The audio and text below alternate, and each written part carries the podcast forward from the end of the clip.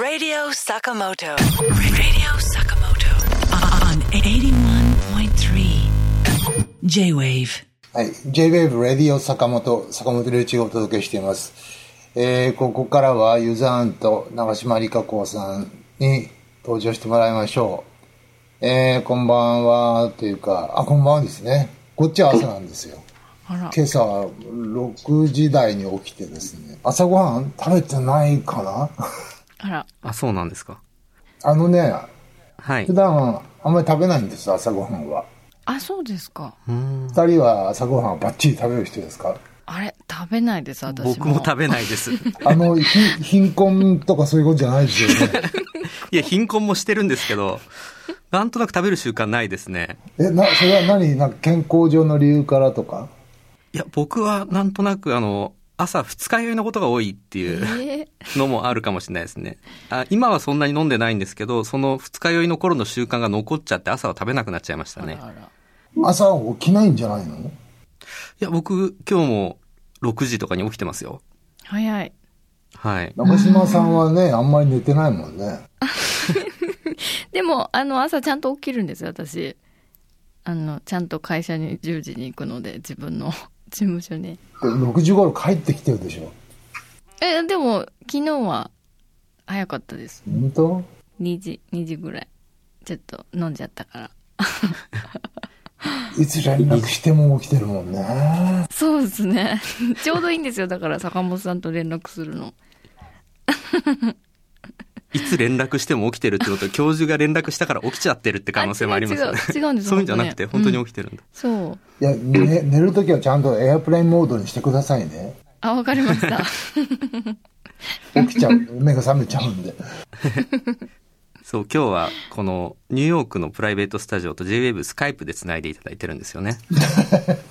進めようとしてるね。いや、僕あの、進行癖がついちゃってて、この番組の。というね、うまい。もう任せたからね。いやいやいや。お願いします。じゃあ、やりますか？はい。えー頭からいきますか、じゃあ。じゃあ、はい。えー夢中の、夢の中の女っていうのを挙げた人。夢の中の女。夢中の女。夢中の女。あ、ボサノバみたいなやつ。あ、これですね。僕は、あげてないです。長島さんは？私も、私もあげてませんでした。じゃあ、NEXT。えっ、と、良太栗山。どうでしょうか？これもあげてないです。あげてないです。ちょっと聞いてみていいですか？はい。はい。はい。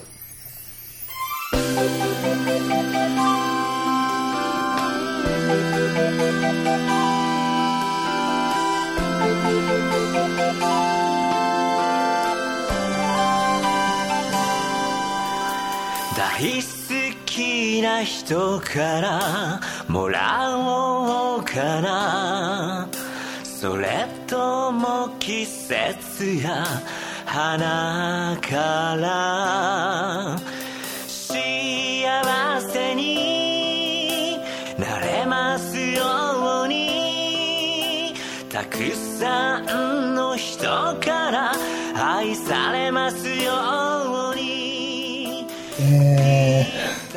これは教授はいいと思ってる。ー、いや、いいっていうか、この、歌い方ビブラ,、はいビブラートとか、はい。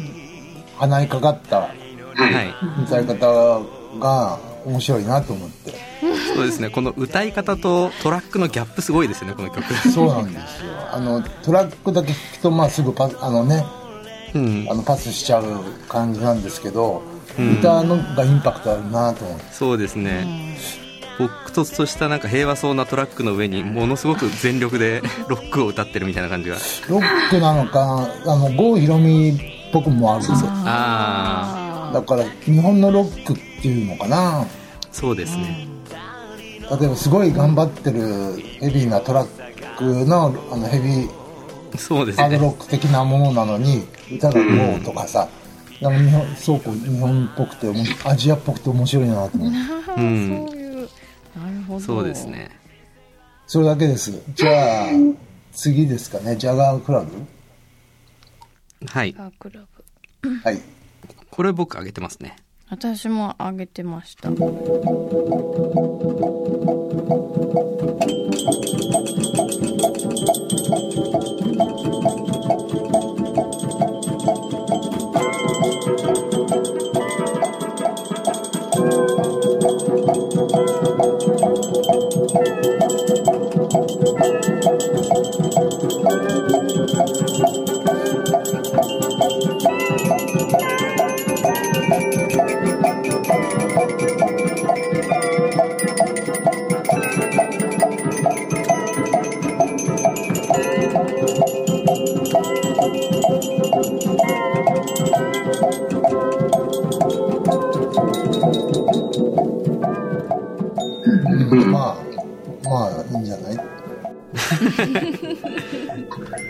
渡り鳥たちが一生懸命に次の目標の大陸を目指して羽ばたいて飛んでいるイメージで曲を作ったっていうコメント読むとなるほどそんな感じだと思いますよね。うん。そう、読まないと、それなんか、音だけ聞くのってひょうきんだよね。あそうですね、うん。なんかあ最後の頃すごい疲れ果ててくんですよね、うん。なんかーうん。ヒヒって。二人鳥ってさ、もっと、なんか優雅な感じしない？ぴょっこぴょっこぴょっこぴょ 確かにそうですね。ペンギン感もありますねこれンギン感の方が強いかもよ。うん。コミカルな、うん、コミカルな。感じしちゃうね。単なるそのリズムパターンの違いでそういうコミカルな感じがしてしまうっていうのもね、面白いですよね。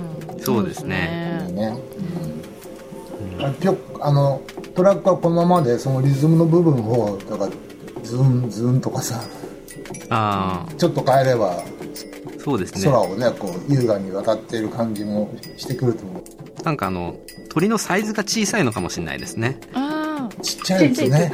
うん。ぴょぴょぴょこぴょこなのね。そう。ぴょこぴょこヨコウバトぐらい小さいやつの渡り鳥なのかもしれないですね。鳩ね。はい。あの札幌でねどっか飛んでっちゃったもんね。一瞬にして。あ全然旋回してくれなかったのねー。うんじゃあ次かなウェーブ4 thank you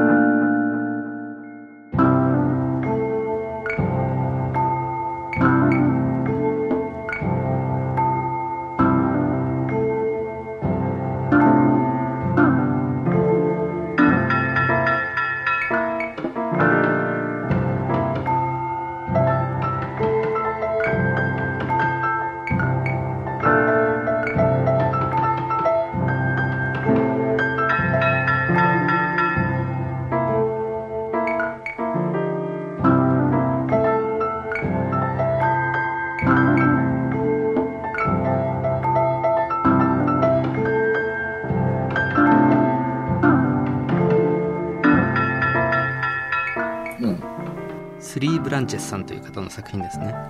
これはかなりいいんじゃないの？これすごくいいですね、まあ大体僕もその工場とかの音大好きだな。うん、これは近所で工事をしていたのにその音を聞きながら叩いてる音を打楽器のリズムに反映したと。うん。いいですよね。僕も道歩いてて工事とかあると必ず音取るもんね。えー、録音するんですか？しますね。へえ。あと今あの何ヶ月か隣の家が大改築してて朝の7時半からすごいうるさいんですよ。それでまあ録音したりもするんですけどまあ怒ってる、怒ってる方が多い。工事が好きとか言いながらやっぱりもう朝起こされるとムカッとしますね。7時半はちょっと早いですね。早いですよ自宅のスタジオとかあるんですよね教授。あります。よだから昼間は録音できないんですよ。あそうなんだやっぱへりえやってますよやってます盛んに。もう8時過ぎだから。あ聞こえる。あ今窓開けたんですか？いや開けてないよ。でも聞こえるでしょ。あれビあ聞こえます？聞こえます。盛んにやってますね。これまだ全然いい方なんですよ。そっか。ムカッときますよ。人間って勝手なもんでね。はいそっか。いいですね。はい。スリーブランチェスさんの作品でしたね、はい。次は誰かな？イナダニアンさんのシェファードソングっていうのは好きでしたね。長嶋さんは？稲田にゃん？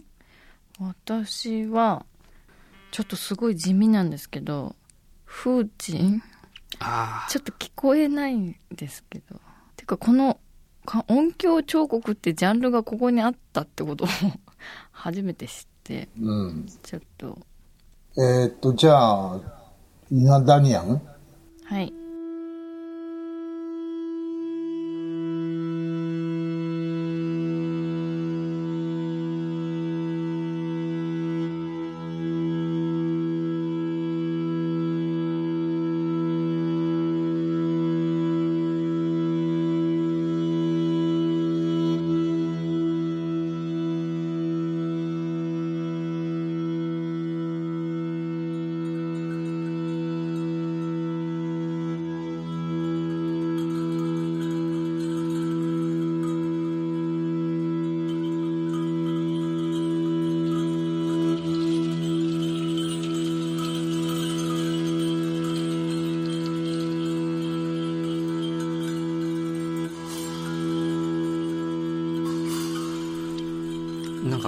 曲はこのドローンが鳴り続けてて歌が入るまでに異常に長いっていうこの感じにインド音楽を感じて。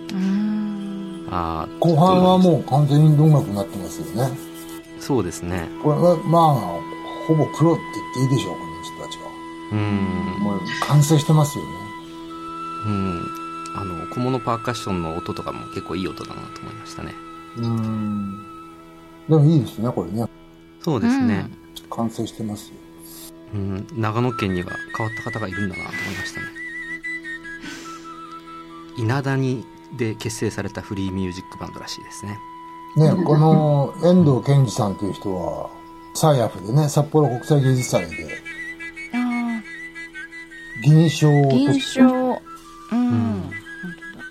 今回、金賞の方もそうですよ応ね。募されてますねう。んうん。渡辺場三郎さんっていう方なんですね、グランプリ取ったのがこのコーナーすごいですね。っていうかこのね、このあのコーナー回を追うごとに応募者が異常に増えてますよねそうなんですよね。なんかもう大御所みたいな人がふ増えてきましたよね。すごい増えてますよね教授がやっぱ復帰して 教授にやっと聞いてもらえると思って倍になってますよね。じゃあ次のあの遺伝子っていうのを聞いてみましょうか。はい。はい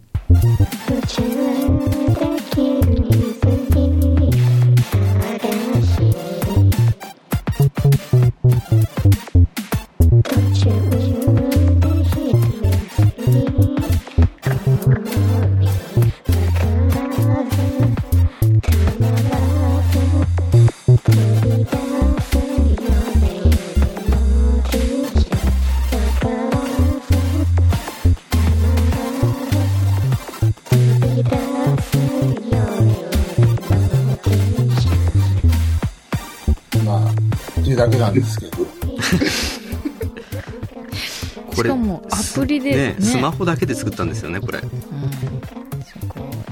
アートリンゼの DNA をうんぬんって言うんですけど、そうか、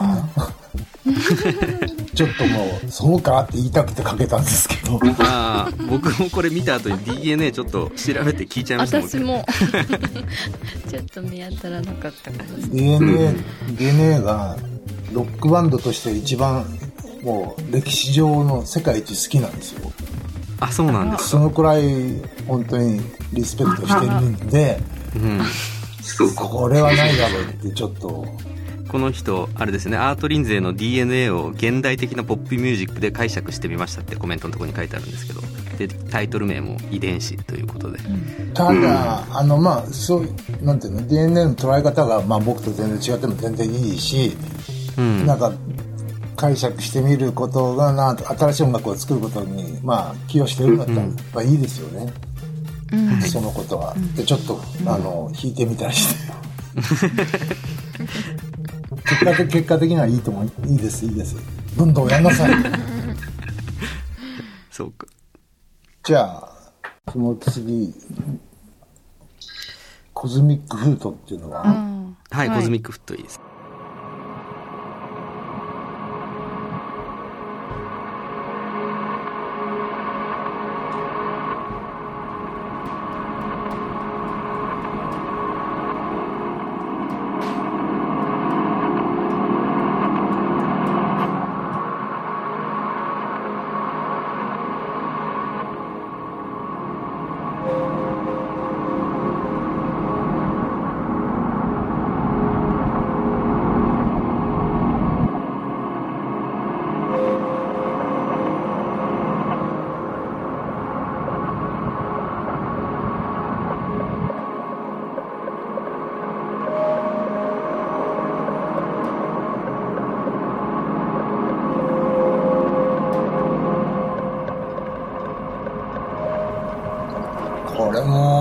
してるよね、うん。今回は「よう」という名前であの投稿してくださってるんですけどこの方は渡辺和三郎さんという方で、えーその札幌国際芸術祭でサウンドコンペティショングランプリを受賞されてる方ですね。この人がねグランプリですか、すごいな。なんかジャケットも作られてるんですかね自分で。手みたいな。なんかそれでもこれなんか音と結構イメージ違ったなと思ったんですけどピンクが。なんかポップですよね。ポップ？ちょっと可愛らしい。可愛らしい。もうちょっとねダークな印象の音だったんですけど。アフリカンアートみたいでもあるし。うん。かわい。い黒い手の方がなんかまだなんか印象が。うん。音と近いのかななんて。じゃあそのグラフィックと音の組み合わせのセンスはあんまりないっていう ちょっと気になってしまいました。音のセンスはありますね。うん。素晴らしいです。はい。じゃあ次かな。はい。次の曲はどうでしょうか？いらないかな？僕はまあイナフイズイナフいやこのビビリオテックとかいいやつかな。一応聞きますか。はい。はい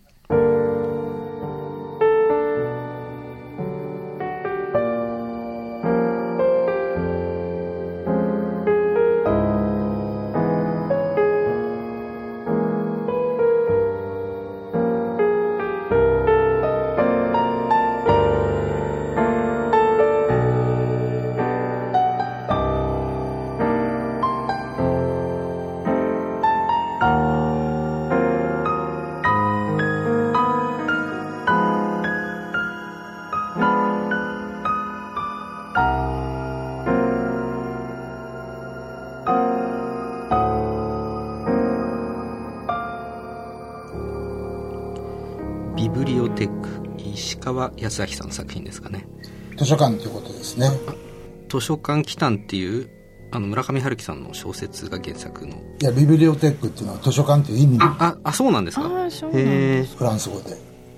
こんな本読んだことありますか？僕はありますよ。ないです。あ私ないんです。カンカル日和っていう短編集の最後に入ってるやつですね。ん。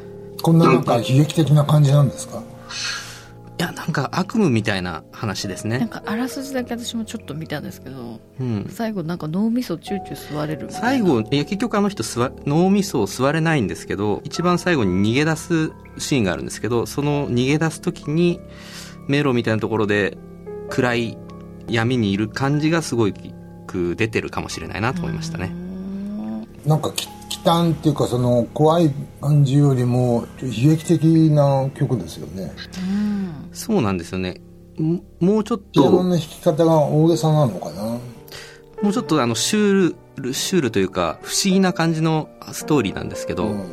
コードの進行とかはいいと思うんだけど、もうちょっとこうアンビエントでもぞっていった方がそっちの感じにはなるんじゃない？そうですね、その村上春樹の短編小説「図書館奇譚」を原作とした映画のテーマ音楽を作るとしたらっていう想定で作曲したとすればって感じですね。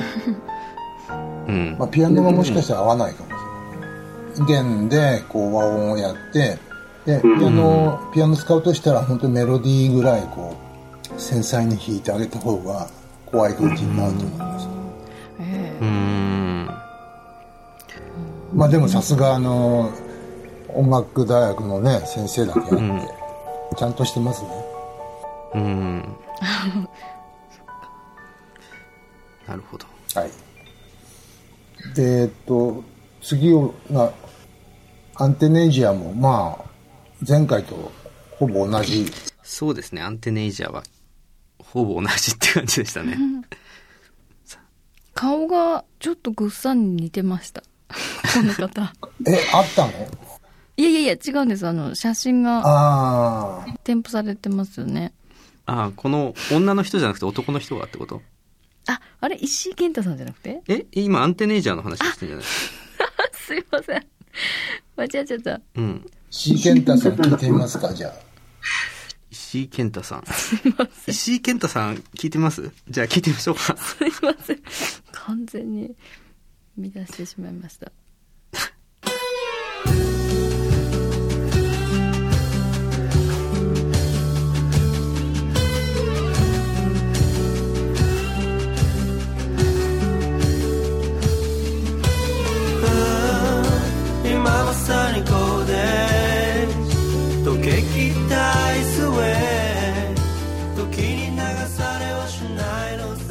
石井健太さんでゴールデンエイジという曲ですけども、この方の顔がぐっさんに似てる。長嶋さん的にはこの曲のどこに引っかかったの？あこの曲ですか？いやどちらかというとごめんなさい。顔に結構。顔なんだ。顔がぐっさんに似てるから。すごいそっちを気にしそこだったんだ。ていてなんかこう耳なじみの良い曲だなとは思いましたどこが引っかかったのかなと。ちょっすいません。と考えてしまいました。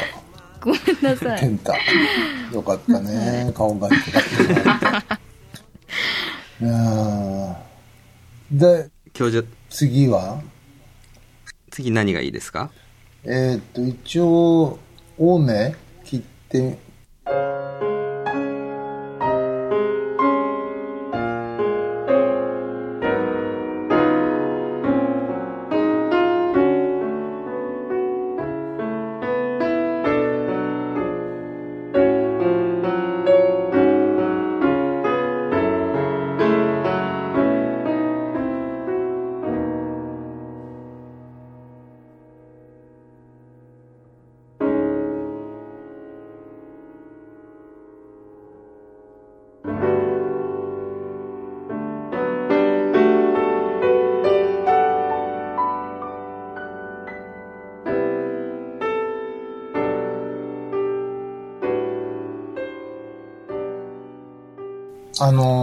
前回も主婦の人だっけ？なんかすごくあの長嶋さんがどこがいいんだかわかんないって言って僕がちょっと評価したはい。主婦だった女,、まあ、女性のがありましたけど、まあ、ちょっとそれに似てるのかなと思うんですけど、この方も自営業でうん。40代ででもすごい割と高度なハーモニーを使っていてうんそうですよね。いや日本の音楽教育の底上げがすごい。あるある意味すごいな。といや j p o p とか聞いてるとひなんかひどいなと思うんだけどこういうのが普通の人からどんどん来ちゃうっていうのはある意味すごいなと思ってかけてかけてみたんですけど。うん。うん。曲はなんかすごく素敵だったんですけど、ちょっと弾き方の問題なのかな音がちょっとこの曲調にしてはすごい硬いかなと僕は思ってたんですよね。うーんそうかもしれないけどねまあ録音のやり方もあるかもしれないしあ、そうですね。録音状況の問題なのかもしれないですけど。ピアノもねこれもしかしたらあのキーボード型のピアノかもしれないですね、あ集合住宅なんかではねあのピアノの音がうるさいとかっていうんで、ー、うん。あ、そうですよね。キーボード型を持ってる人も多いから最近。うん。だけど本当になんか例えば普通の人でこういうハーモニーの感覚で送ってくるっていうのはある意味フランスとかなんかの音楽こう一般的な音楽のレベルよりもはるかに高いかもよ、すごい。なうん、そうなんですか。と思います。そういう感じがします、田中恵美さんの青梅という曲でしたね。あのさはい。ア。ーティスト名が田中恵美でさ本名がうんうんってこう本名の方がさね。アーティスト名っぽくない？昔のね。昭和の女優のような名前じゃない？大女優の大女優の風しますよね。格が。しますよね。田中恵美なんか普通を装ってるなこの人。ね。じゃあその次行っていいですか？はい。はいデモっていうやつはい。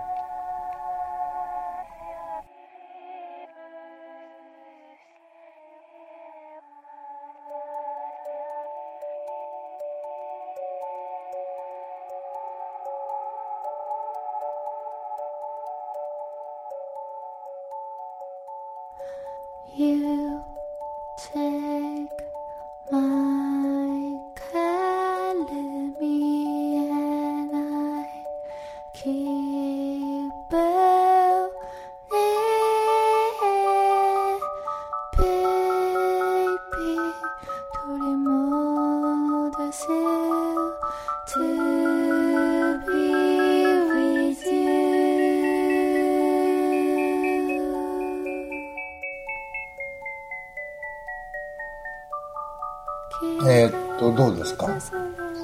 うん。これ僕好きですこれ、うん私も。あのーイントロが全なんていうのかな？イントロ部分っていうかこうリズムが始まる前が僕は好きでうん。リズムが始まっちゃってからはちょっと普通なんで面白くない、うんうん。せっかくあのいい感じに続け続けてほしかったなと思って。うん。僕はね。リズムが入る前に16部でずっと上行下行を続けてるあの音がすごく気持ちいいんですよね。うんうん。まあ普通といえば普通だけどでもいいですよね。うん。あのでもこれから活動していこうと思っておりますっていうことなんですごく頑張ってほしいなと思いますね。後押ししてあげてよ。どうどうしたらいいんですかね僕。タブラを入れてみては。タブラ。タブラで後押し僕今回あの作品のこのトマトスターさんっていう方のなんかドネルスタッグとかいうはい。曲があるんですけど、その曲を流しながら僕タブラ練習してたらすごいいい感じでしたよ。聞いてみましょうか。あ聞いてみますかね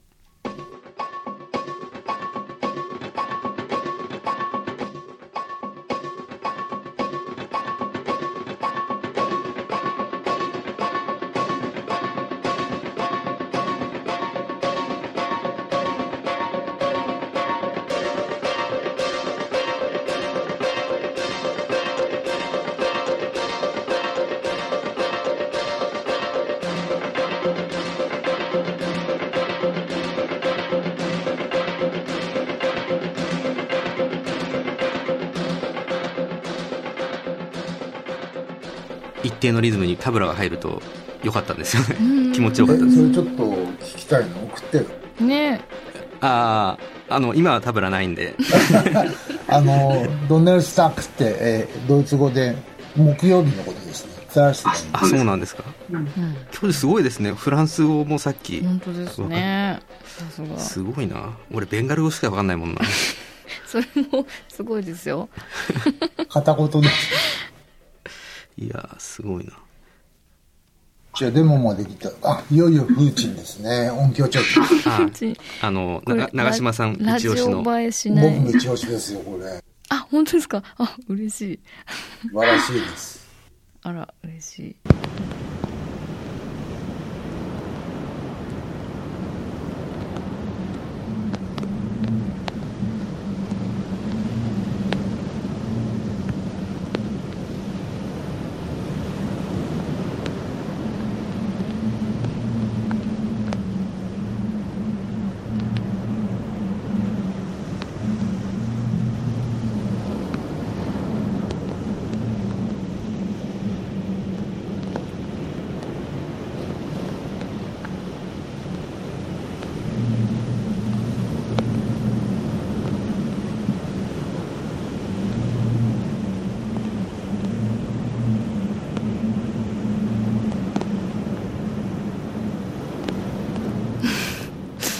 てかこれあの木製の枕の中に大小のうつろがあり風が吹き込むことで旋律を奏でるっていうふうに書いてあるんですけどなんか写真があって一応その笛のねなんかこれきっとその目に見えない風みたいなものをなんか別の角度で認識できる感じが面白いなと思って私環境音響彫刻って知らなくてほんであこういうジャンルがあるんだと思ってね面白いです。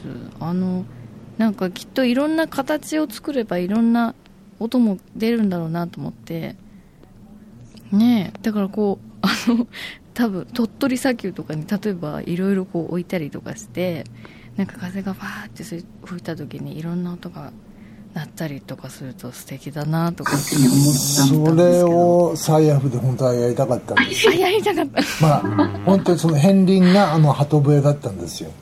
ああれも結局その環境が作るあるいは動物が作る音響作品っていうかのつもりだったんです。もう大々的にそういうのを本当はやりたかったんだけどうん。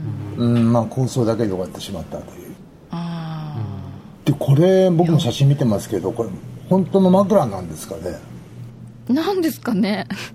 でもその風鎮っていう名前がついてるぐらいです。もともとこういうものが枕としてあるあるのかな？かな？あのね僕も木の枕実は使ってたんですよ。何年,、何年間か、形はこういうもんじゃないんですけど、はい、そしたらあの睡眠時無呼吸症候群になってしまったんで やめまし寝心地よくないんですね。やめましたよ。そうなんだ。え木の枕ダメでした？ちょっとダメでしたね。角角度がつきすぎちゃって。全然ダメですねじゃあ。越山修さんの「風鎮」という作品。素晴らしいです。やっぱこの場所にいたいですよね。置いてあるところに、これぜひあのウェブサイトにね、えー全全編載っけてもらってみんなが聞けるようにするといいですよね、なんかこのジャンルって過去応募作品あったんですか？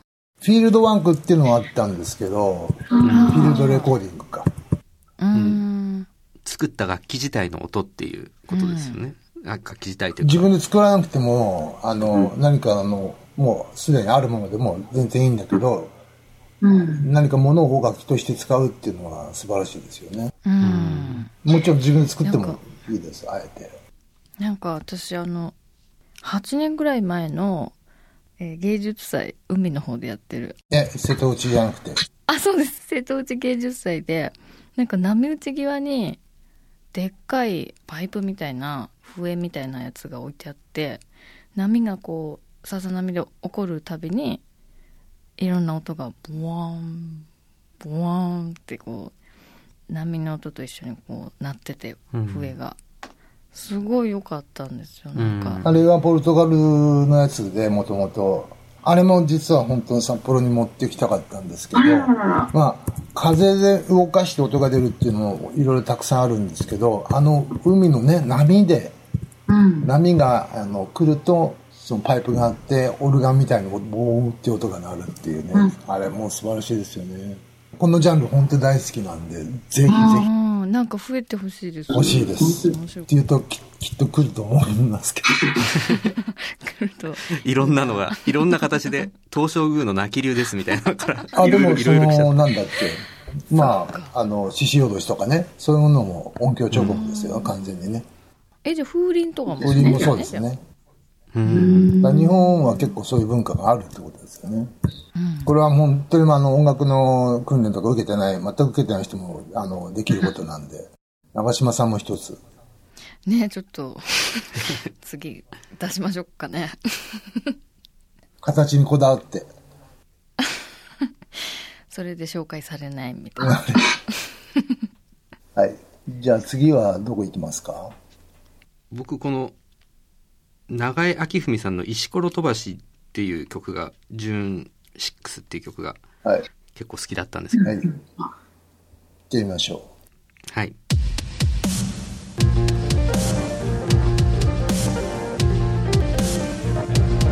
空を見上げて願いを唱えれば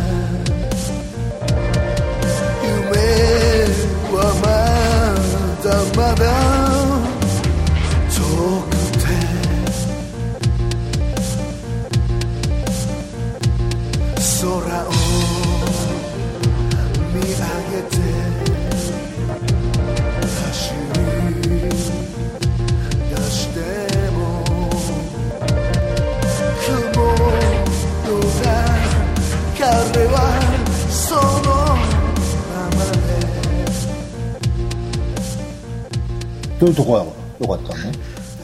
このかなり実験的なピアノの変わったサンプリングのループみたいなのの上に突然矢沢永吉みたいな雰囲気の ボーカルが乗ってくるところがすごい面白いなと思って。時間に止まれみたいな感じの。ボそうですよね。ーカルでもうびっくりしちゃいますねこれ。距離感すごいですよね、そういうところが評価が良かったな。そうですね。これ最後まで聴いててもずっとこのピアノはだんだんぐーっと盛り上がっていくんですねこのピアノ。のサンプリングなのかちょっと弾いてるのかもわからないんですけど。まあちょっと一発芸的ではあるけど、でもなん。かまあちょっと耳を引くという感じでね。うん。いいんじゃないでしょうか。はい。はい。で長嶋さん的には？78え？あれ？7823飛ばしまし飛ばたしましたね。飛ばしたね。あなになに？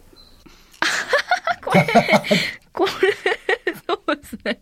飛ばされちゃったいまいいですか飛ばして。あれどうします皆さん。どうどうしましょうか？だいぶあのいつもと全然違ういや聞いてみましょうか。感じでしたよね。じゃあはい一緒に聞いてみましょう。はい。す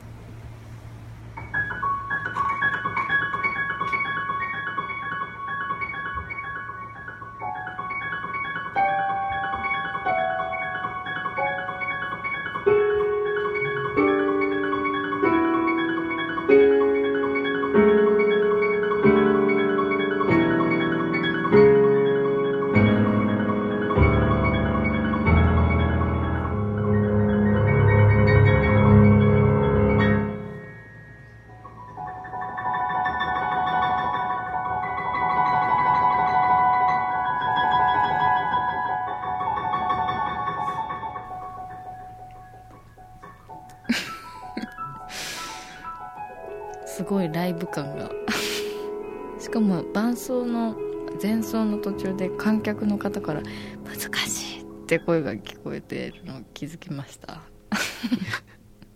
そうなんですか？うん。あのー、でもあんまなってないですよね。内容 そうですね。とねこれ5シーズンさんの「終わらない季節」という曲なんですけど、はい。そうですね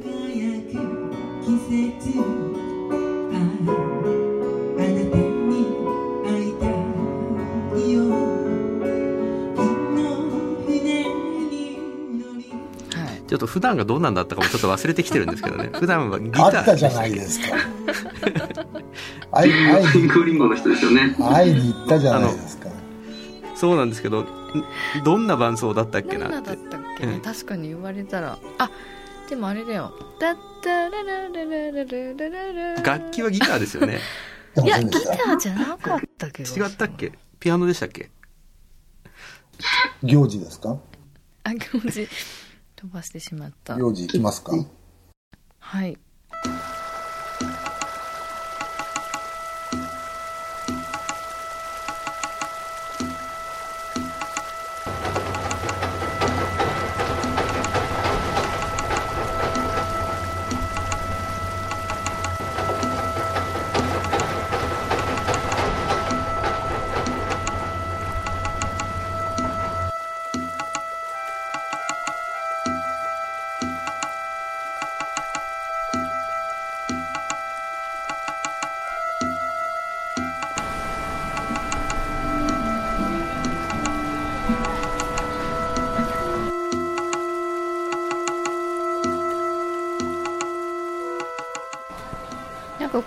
日常を取り込んでブツってまた突然切れる感じとか面白いなって思ったのとなんか日常の音取り込んで作るってちょっと面白いから私もできるんじゃないかって思っちゃう感じの。前半出てきたあの工事の音の音を使ったのと、まあちょっと似た傾向ですけど、なんかできない人でもできちゃいそうみたいな。うんぜひやってください。でもここの傾向はいいですよ。あの、まあ、音響彫刻に通ずるものというか、ね、実際の音を使うっていうのはいいですね。うんうんまあ、あの、電子的なものがこれだけ全盛だから、そこから離れたいという、うんそういう、なんですか、自然のうん傾向でもあるんじゃないですかね。僕も実はそうなんですよ、最近。そうなんだ。うん。やっぱり自然の音とか物の音とかにどうしても行っちゃってるんですけどね。はい。次は何だろうな。以上ですか？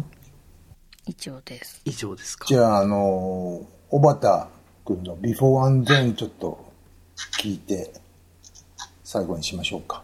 はい。はい「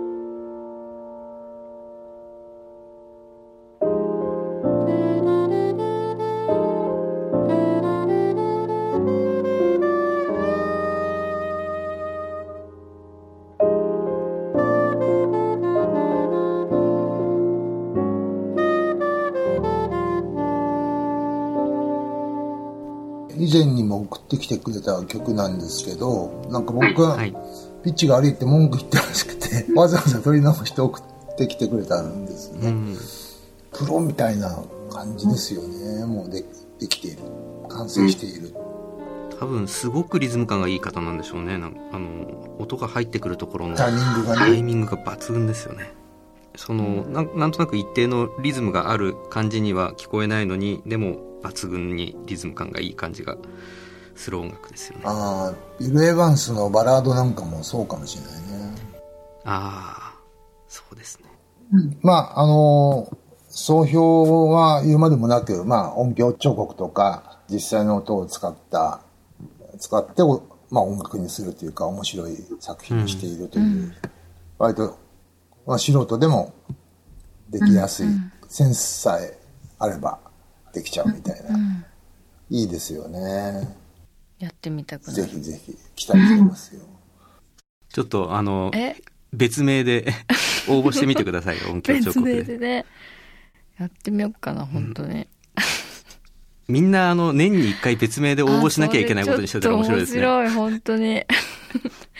言うのそれ。言わない。いやもう全然もう教授教授も坂巻亮みたいな名前で応募してもらって。長島恵美とかですね。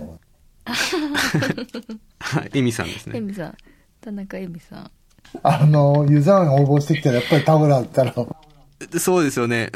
タブラしか使えないけど、タブラ使ったら分かっちゃタブラとうっていう。ホルンで。